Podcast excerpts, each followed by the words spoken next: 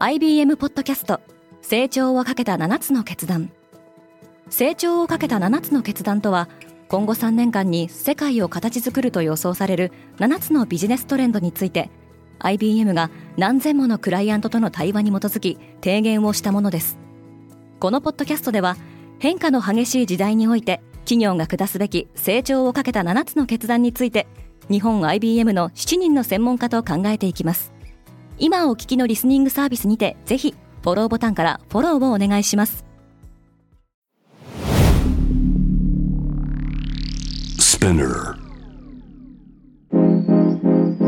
Good morning, ケリーアンです。7月19日水曜日世界で今起きていること。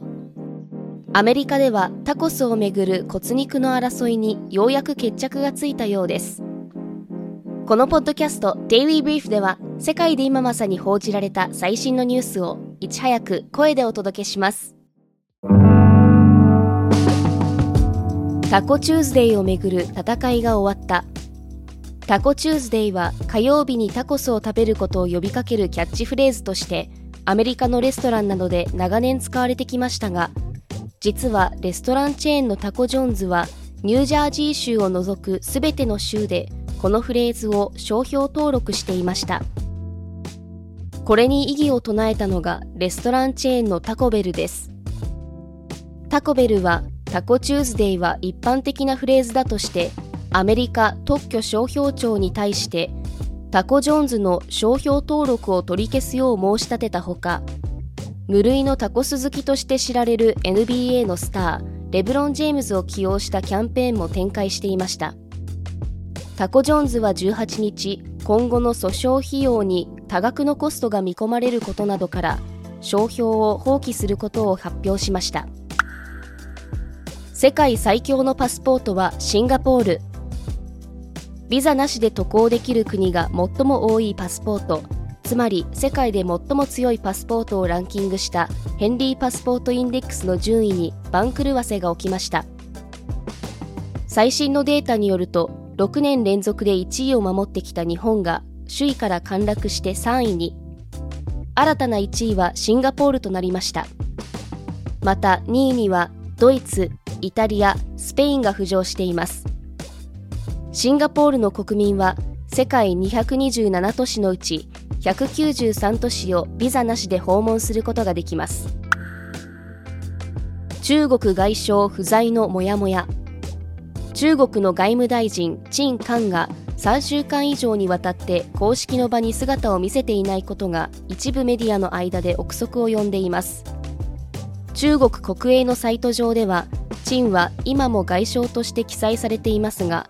先月25日にスリランカ高官らと会談したのを最後にその動静は全く伝えられていません。17日の記者会見で外務省の報道官は彼の職務再開については提供できる情報がないとしています。中国の検索サイトバイドゥでの陳官の検索関心度は1週間で5000%も上昇しました。TikTok はワーナーミュージックと手を組んだ。TikTok は18日、自社ブログでワーナーミュージックとライセンス契約を結んだことを発表しました。詳細は明らかにしていませんが、既存の提携を強化する内容で、ワーナーが権利を保有する楽曲が TikTok で使用された場合に、レーベルとアーティストが収入を得られる仕組みになっています。TikTok は7月初めにブラジルとインドネシアで音楽配信サービス TikTok ミュージックの提供を始めておりワーナーミュージック、ユニバーサルミュージック、ソニーミュージックの大手音楽レーベル3社と楽曲の使用契約を結んでいます。ケニアの森で次々と遺体が見つかっている。ケニア南東部のコースト州当局は17日、信者らに餓死すれば天国でキリストに会えると教えていたカルト教団の死者数が403人になったと発表しました。今年4月に州内の森に遺体が埋められているのが見つかり捜索が続けられています飢えが主な原因だったとみられており子供を含む一部は首を絞められたり殴られたり窒息するなどしたとみられています。教団指導者はすでに身柄を拘束されています。デイリーブリーフプラスは Apple Podcast と Note で1ヶ月無料でお試しいただけます。各週土曜日に一つのトピックを深掘りしたコンテンツ毎週日曜日にその週に起きたことをまとめるダイジェストエピソードを配信していますノートでは書き起こし記事も公開中ぜひこの機会にお試しください。そしてデイリーブリーフは皆様のご意見をもとにより良いコンテンツにアップグレード中です。引き続きパートナー、リスナーの皆様のご感想をコメントなどでお待ちしております。ケリーアンでした。Have a nice day!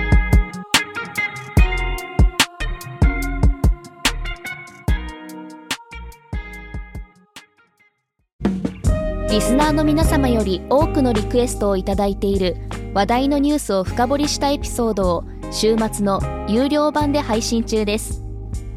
今なら1ヶ月無料トライアルを実施中。詳細は概要欄に記載しています。この機会にぜひ聞いてみてくださいね。感想ご意見もお待ちしています。